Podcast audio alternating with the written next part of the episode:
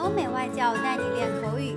本节目由雅思官方合作机构同桌英语 FM 原创出品。Describe a time when you changed your opinion. You should say when it was, what the original opinion was, why you changed it, and explain how you felt about it. I remember I changed my opinion about jogging. When I was younger, my friends' parents used to go jogging every day, and I thought they were crazy because it was very tiring and boring. It was tiring because they jogged for a long distance.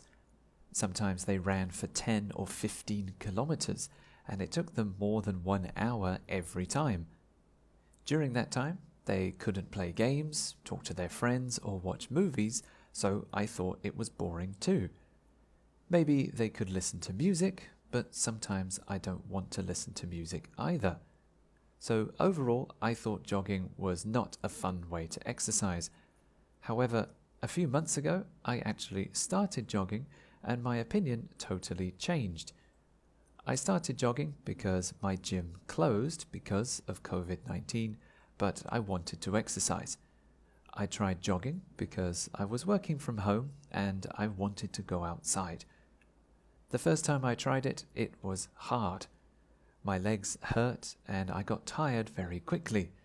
But I tried again, and the next day it was a little bit easier. After one week, running was actually quite fun. I ran around my neighborhood and I went to new streets and new areas I didn't know about, so I learned a lot about my neighborhood. Also, I listened to music at the same time and I found some new bands, so it was more fun too. When I run for a long time, I can think clearly too, so it helps me think about my life and my work. I really like jogging now, and I'm excited to go running every day so I totally changed my opinion about it. OK，今天的 Part Two 口语话题到此结束。想要获取每个季度最新完整口语话题，关注公众号“同桌雅思英语”，回复关键字“口语题库”就可以啦。